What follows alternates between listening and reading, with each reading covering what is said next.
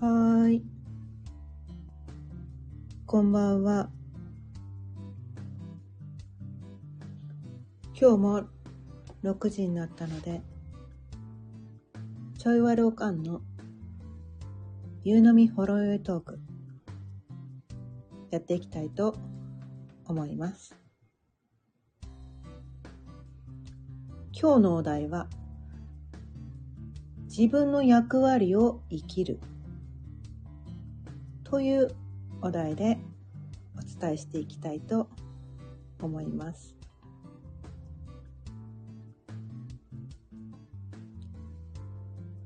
まあね、まあ簡単にサクッと自分の役割を生きるって言いましたけど、まあ、この人生において、この地球上において、自分の役割はこれだって認識してる人って、多分あんまりいないと思うんですね。まあ、認識してる人はいると思うんですよ。そういう人って多分もうね、そのバッチリの役割を生きてたら大活躍してる人。多分大活躍してる人とか、めちゃめちゃ実績上げてる人とかって、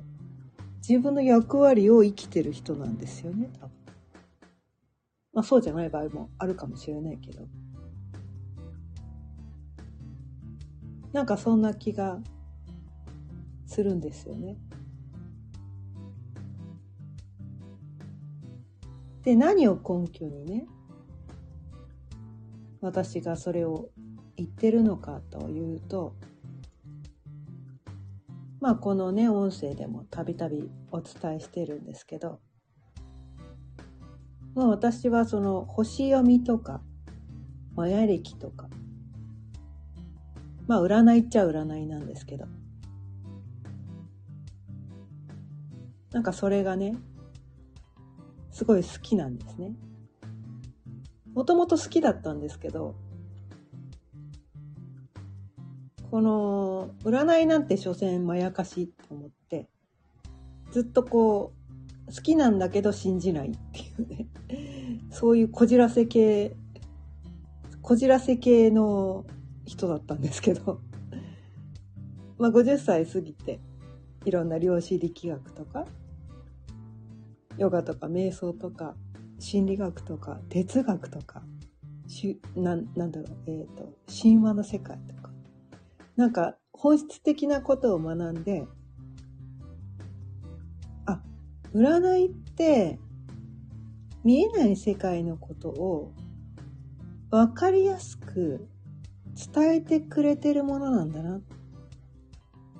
ていうことがよく分かったんですね。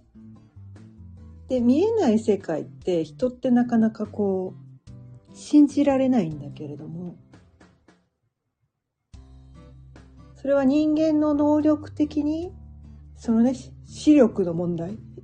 能力的に、その X 線とかも見えないし、みたいな。なんかその可視光線で見える範囲ってすごく限られてるから、世の中の0.01%ぐらいしか多分見えてないんだから、そこだけを信じて生きるのって、アホ臭いよねっていうところに気づいたから、その見えてない世界の方がほとんどなんだから、99.9%は目に見えてないんだから、だったらそっちを信じてもいいよねって。そういうなんかこう、なんか当たり前っちゃ当たり前のところに帰結したみたいな。そこまでね、こう自分を説得するのがすごい大変だったんですけど。占い好きなのに信じられないから、自分で自分を説得するためにね、すっごいいろいろ学んだんですよ。自分に対してプレゼンしたみたいな。これをこういうことで、みたいな。こういうことで、お願いだから信じてくださいって自分で自分に対してこう、プレゼンめっちゃしてたみたいな。はい、わかりました。そうですね、確かにそうです。って言って、もう私の中の、そのね、信じていない、スピリチュアルとか占いを信じていない私を、どうにかこうにか説得ができるように、説得ができて、それを信じるようになって。で、その許可が下りたら、すごい生きるのが楽になって、なんか宇宙の流れに乗って生きていけるようになったんですけど。で、その中でね、星読みとか、前歴とかやってきたんですけど、最初に出会ったのは星読みだったんですね。で、星読みすげえみたいな感じで、めっちゃのめり込んだんですけど、ただ星読みってものすごくね、どこまででも掘っていけて、細かく細かく細かくその人のことを読めるから、情報量が多すぎて、結局私ってどういう人なのっていうのが分かりにくいみたいな。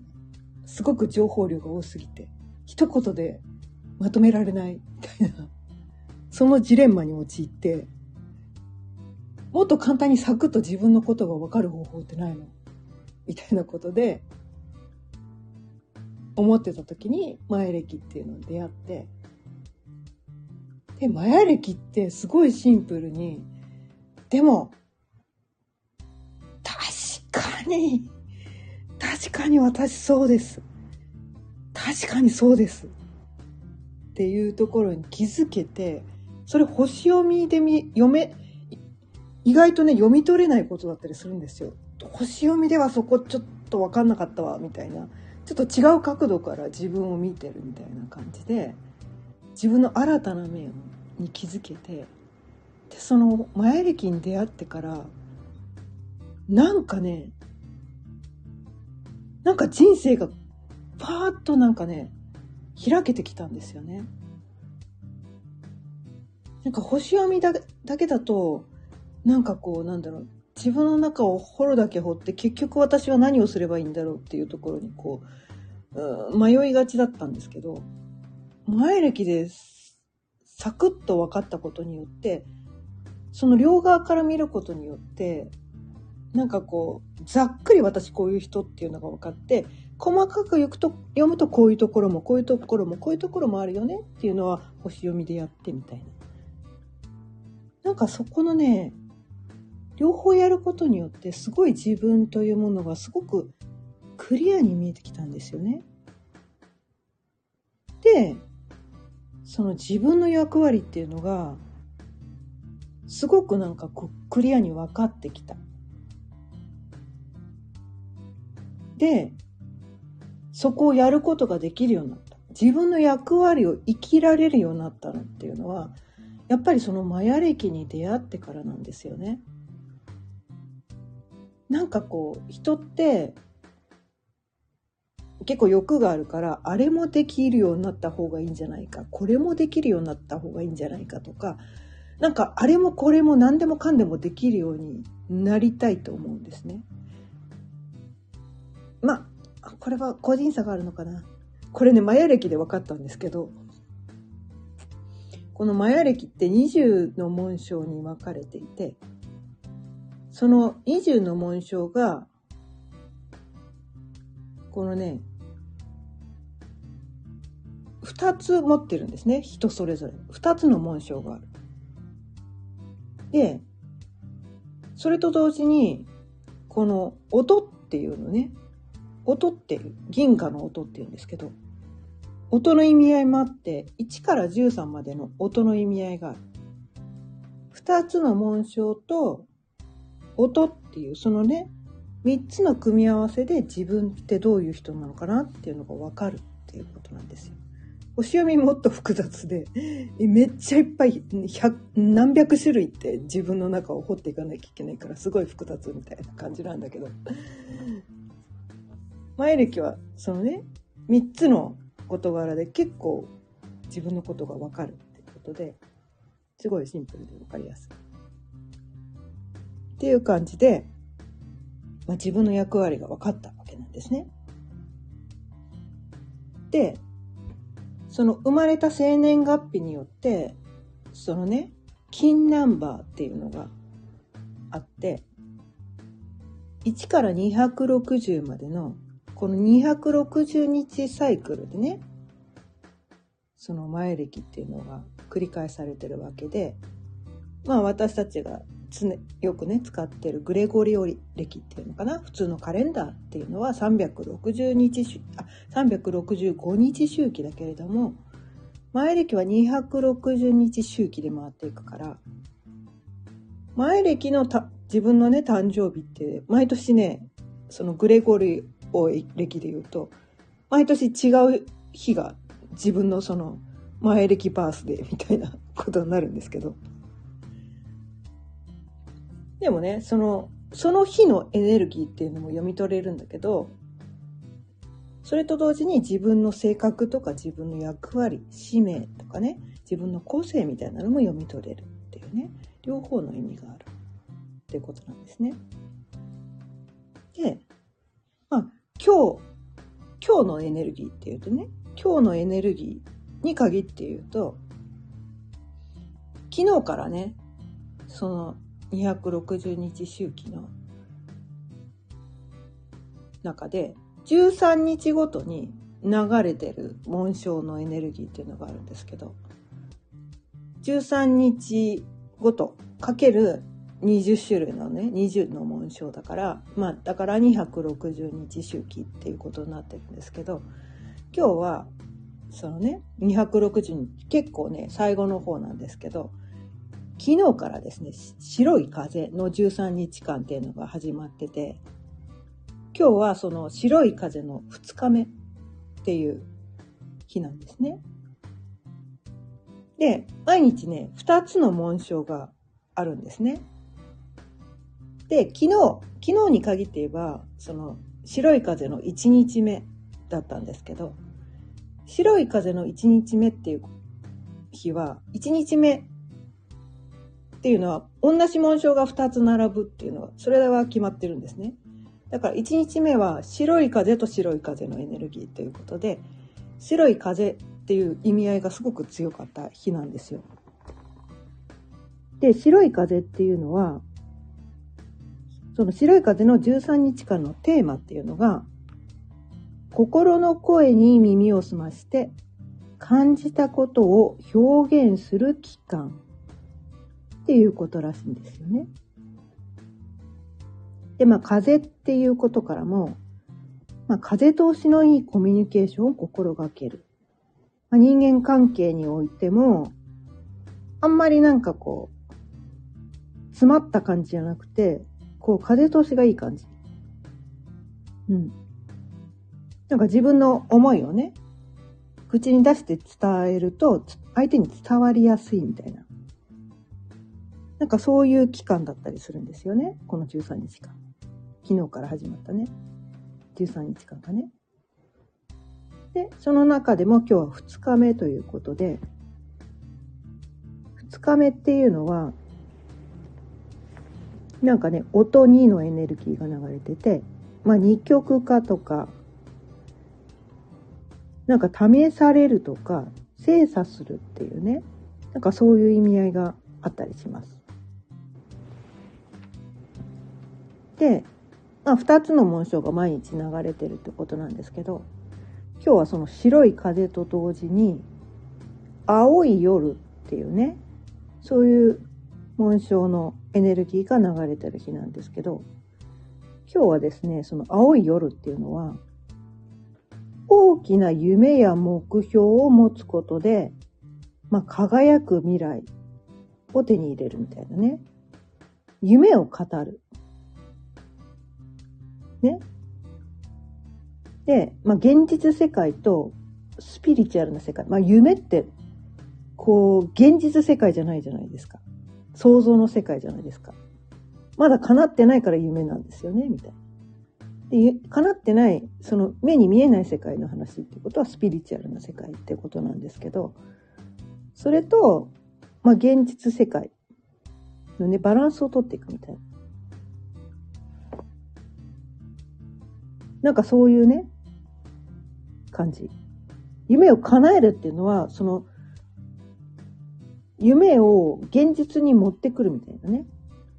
現実で具現化するっていうのがね、夢を叶えるってことだと思うんですけど。ただ、なんだろう。小さな夢って、そこに対してあんまり多分ワクワクしないと思うんですよね。ワクワクしないってことは、それ叶えたいって強烈に思わないってことだから、今日はね、その現実的に明日すぐ叶えそうなことっていうのを思い描く日ではなくて、まあそれがダメってわけじゃないんだけど、今日はせっかく青い夜の日で大きな夢を描きましょうっていう日だから、それが叶うかどうか置いておいて、置いておいて。それが叶ったらいいなっていうワクワクするような夢を思い描く日なんですね。で、それを白い風だから人に伝える。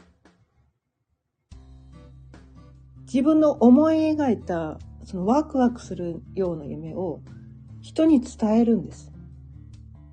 で、それが人に伝わりやすい日だから、他のね、エネルギーが流れてる日だったら、ひょっとしたら、それ言っちゃうと、何バカなこと言ってんのもっと現実的になりなさいって言って言われるようなことも、ひょっとしたら、100%じゃないけどね。100%じゃないけど、ひょっとしたらいつもより伝わりやすいかもしれない。で、夢って自分の中にこう秘めて、こう誰にも言わないで、こう内緒にしておくよりも、人に伝えることで、叶いやすくなるんですよね。特に今日のね、青い夜の日に限って言えば、それが叶いやすくなるっていうエネルギーが流れてるので、その宇宙のエネルギーを借りて、夢が叶ったら、もし叶わなくてもマイナスはないじゃないですか。自分が傷つけられるわけじゃないし、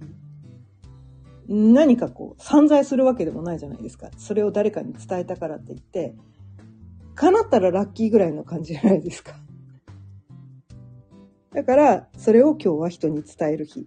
ていうことなんですね。で、今日私ね、まあ、今日はこのね、マヤ歴について熱く語ってるということは 今日はそのね、マヤ歴についてのね、学びをね、すごい深めてた日なんですね。で、まあ私のね、私もう人それぞれ2つの紋章を持ってたりするんですけど、その私の紋章っていうのが、青い嵐っていうのと、青い手っていう紋章を2つ持ってるんですね。で、音のエネルギーっていうのもね、音が1から13まであるっていうのが、私は音13っていうののね、エネルギーを持ってる人なんですけど、まあそれがね、それで何がわかるかっていうと、まあ自分の個性もわかるんだけれども、今日のテーマである、自分の役割がわかるんですね。この紋章と、その音、1から13までの音、自分がどのエネルギーを持ってるのかっていうのが分かると、自分の役割が分かるんです。で、その役割って、まあ私に限って言えば言うと、確かに私、それやりたいと思ってるっていうことなんですよ。多分なんですけど、皆さんそれぞれね紋章バラバラね皆さん人それぞれいろんな紋章も誕生日によってね違う紋章を持ってるわけなんですけど多分それやりたいって思ってることばっかりだと思うんですね。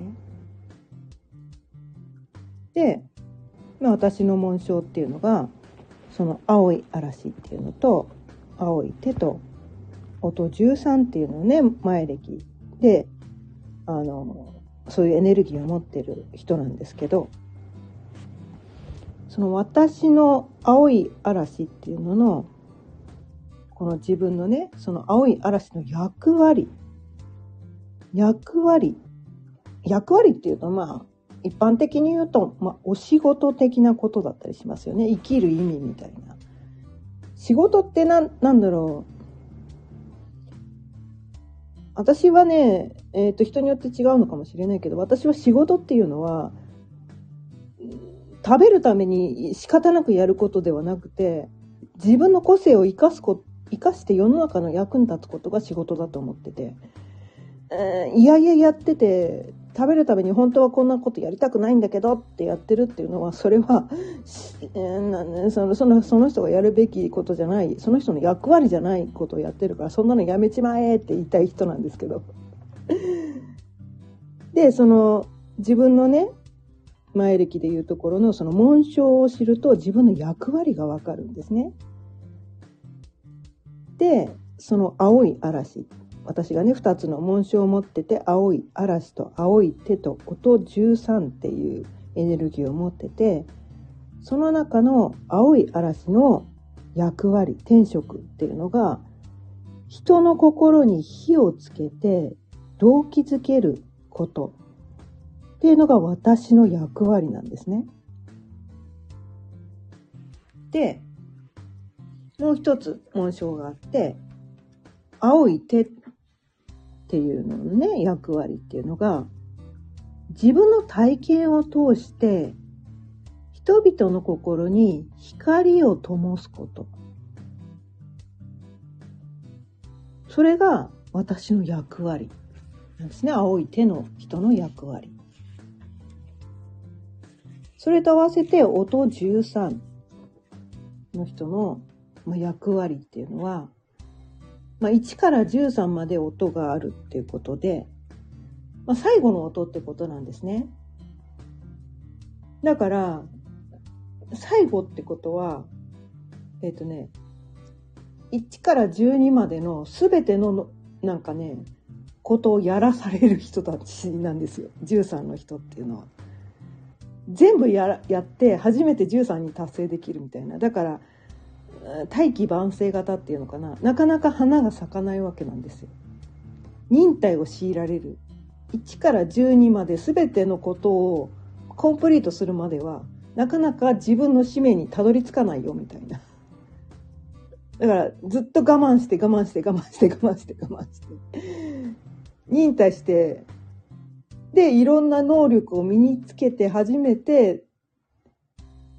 自分のやるべきことが分かるっていうねそういうなんかこ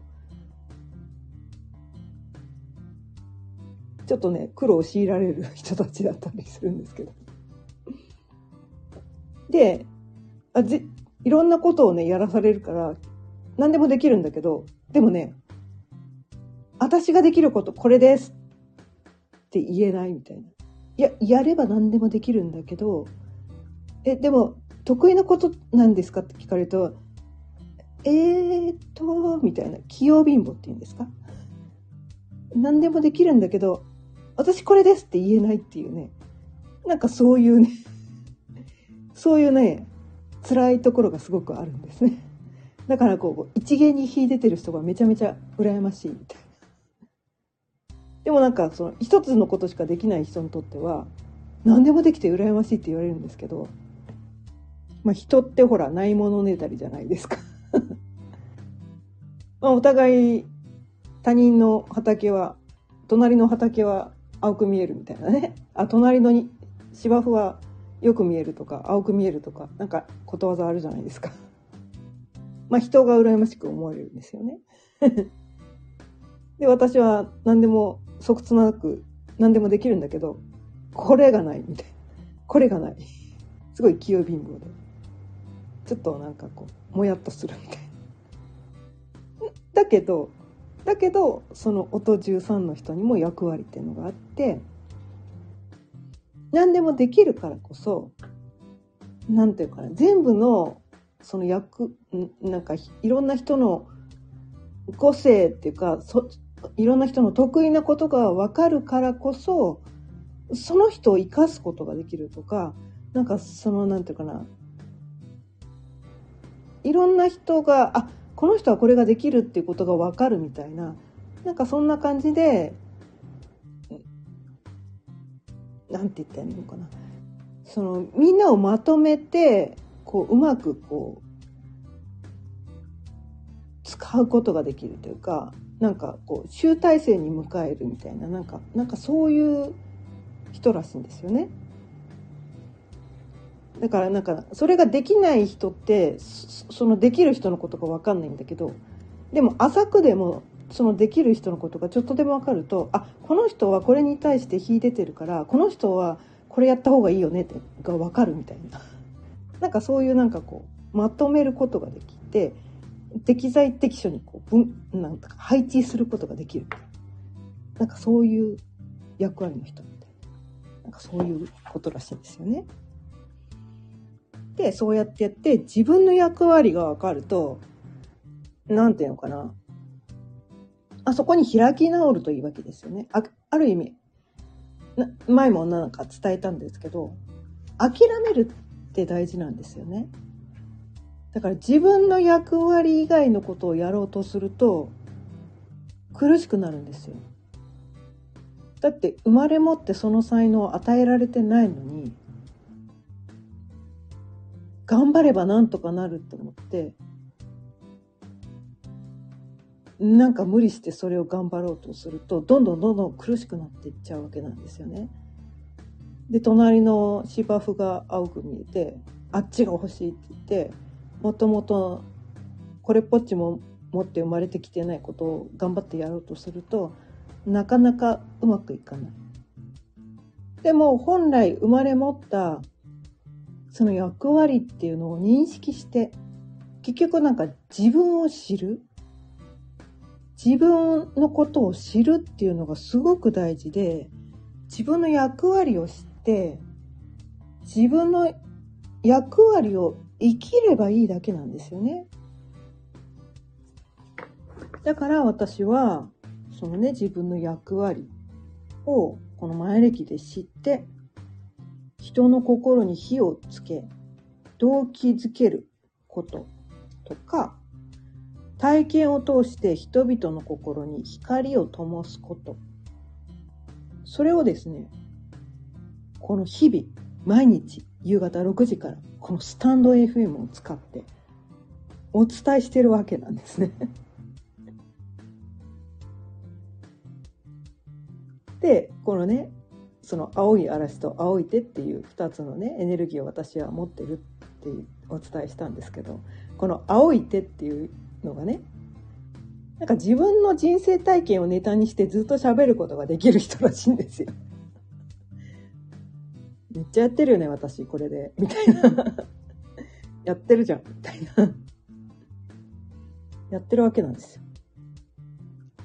で、それって、なんだろう。やってて本人も楽しくて、自分の役割やってる時って楽しいんですよ。で、無理して頑張ってないから、うーん、なんかね、こう、いくらでも喋れるみたいなね。こう、喋れない人にが、私と同じことやる必要はなくて、この青い手を持ってない人が、私と同じことをやる必要は全くないわけなんですよ。それは青い手を持ってる人がやればいいだけであって、明石家さんまさんって知ってます？まあ知ってますよね、皆さんね。有名な人ですから。明石家さんまさんも、この青い手持ってる人なんですね。明石家専門さんの話を出すとよくわかるかもしれない。彼もですね、自分の人生体験をネタにして、まあ、延々とずっと喋ってる人じゃないですか。私は彼と同じエネルギーを持ってるので、そのね、自分のね、過去のなんかこう、いろんな人生経験をネタにして、こう、お酒飲みだら、飲みながらダラダラ喋ってるわけなんですけど。でも、その人生体験、ね、人生経験で、こう学んできたことを人にシェアすることで、こうね、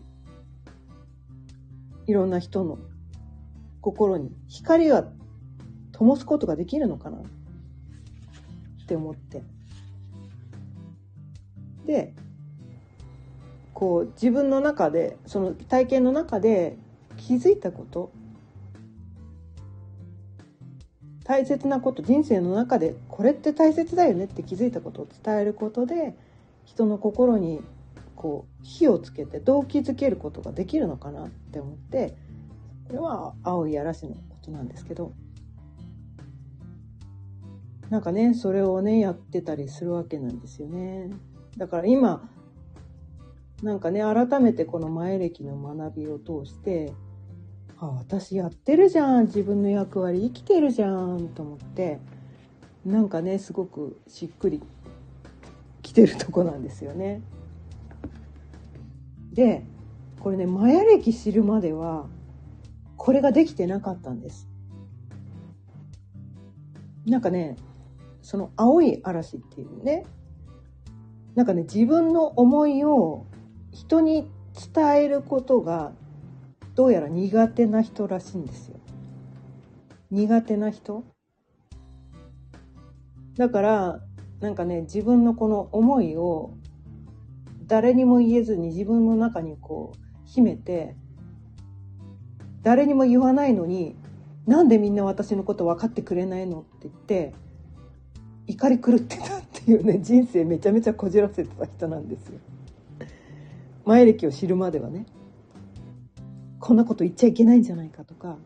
こんなこと言ったら人に責められるんじゃないかとか、こんなこと言ったら恥ずかしいんじゃないかとか、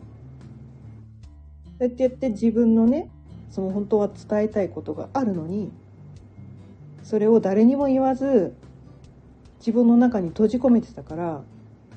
その青い嵐って、嵐のようなものすごいパワーを持ってるのに、それを自分の中に閉じ込めてたら、自分の中でこう嵐が起こってて、それってどう考えても辛いよね、みたいな。嵐のエネルギー自分の中に閉じ込めてたら、自分の中グワングワンだよね、みたいな。道理で人生辛かったわけだって思ったわけなんですよ。それやっぱりね、外に出していかなきゃいけない人らしいんですよね。うん。で、外に伝えて、なんか周囲を、この嵐のエネルギー、こう、ただね、マイナスのエネルギーを振りまいちゃうと、マイナスのエネルギーで周りを巻き込んじゃうけど、プラスのエネルギーでね、周りを巻き込むのが私の使命でもあったりするみたいなので、まあそれをね、このスタイフではうまく皆さんに活かしてもらえるような方法を日々お伝えしてたりもするんですよね。で、まあ、こんな感じで前歴に出会ったおかげで自分の役割っていうのがすごくクリアに分かってなんか自分がやるべきことが見えてきてそれでこんな感じでねお伝えできてるわけなんですけどこれね人によってね持ってるテーマが全然違うんですよね。うん、でそこにね気づいてないと多分ね苦しいはずなんですよね。どっかなんか多分ね自分の人生生きてないなとかどっかなんか自分本当はなんか他にやることがある気がするとかなんか自分の個性活かせてない気がするとかなんで周りの人は自分のこと分かってくれないんだろうとかなんか自分の心の中のモヤモヤがある人って多分そこに気づけてないから。自分の中に眠ってるその本来生きるべき役割っていうのが生かされてないからそれがモヤモヤになってるってことなんですよね。で、そこに気づくとまあ、前歴に出会うとそこに気づくことができる。で、気づいたからといって、すぐにその人生を生きられるかっていうと、なかなかね、すぐにはそれが、その人生を生きるのは、ちょっとね、あの、心の準備がいるから、すぐにはできなかったりするんだけども、でもまずは気づくことから始まるんですよね。で、気づくと、シンクロニシティってわかりますかね？えっ、ー、と、偶然起きたような、なんかこう、人生がトントントンと運ばれていくような、なんかそういう出来事が起こってくるんですね。で、本当はね、本当は、そのシンクロニシティって全ての人に対して起こってるんです。ものすごい回数のシンクロニシティが起こってるんだけど、この自分の役割とか自分の使命とか、本来の自分っていうのに気づけていないと、そのシンクロニシティが起こってるっていうことに気づけてない。世の中は奇跡に満ちてるのに、そこの奇跡に気づけてないみたいな。そうなんていうのかな。目は開いてるけど、目が曇ってる状態っていうのかな。なんかそんな感じで生きてるみたいな。ちょっともったいないっていうのかな。曇りガラス、だからあの、車で言うとね、フロントグラス曇ってますよ、みたいな。なんとなくもやもやっと見えてるけど、もやもやしてるよね、みたいな。よく見えないみたいな。自分の生きるべき道前の、そのね、自分の進むべき方向がクリアに見えてないみたいな。なんかそういう状態で生きてるみたいな。それってめっちゃモヤモヤしてるし、えー、ど、どこに行っていいかわかんない。どこ向かってるのか自分よくわかってないみたいな。目的地よくわかってないみたいな。なんかそういう感じになってるみたいな。それが、前歴に出会うことで、こう、ワイパーを手に入れるみたいな。そんな感じですかね。ワイパー手に入れ手に入れて、視界がクリアになった。みたいな。そんな感じ。で、見えるようになってきたら、シンクロニシティに気づける。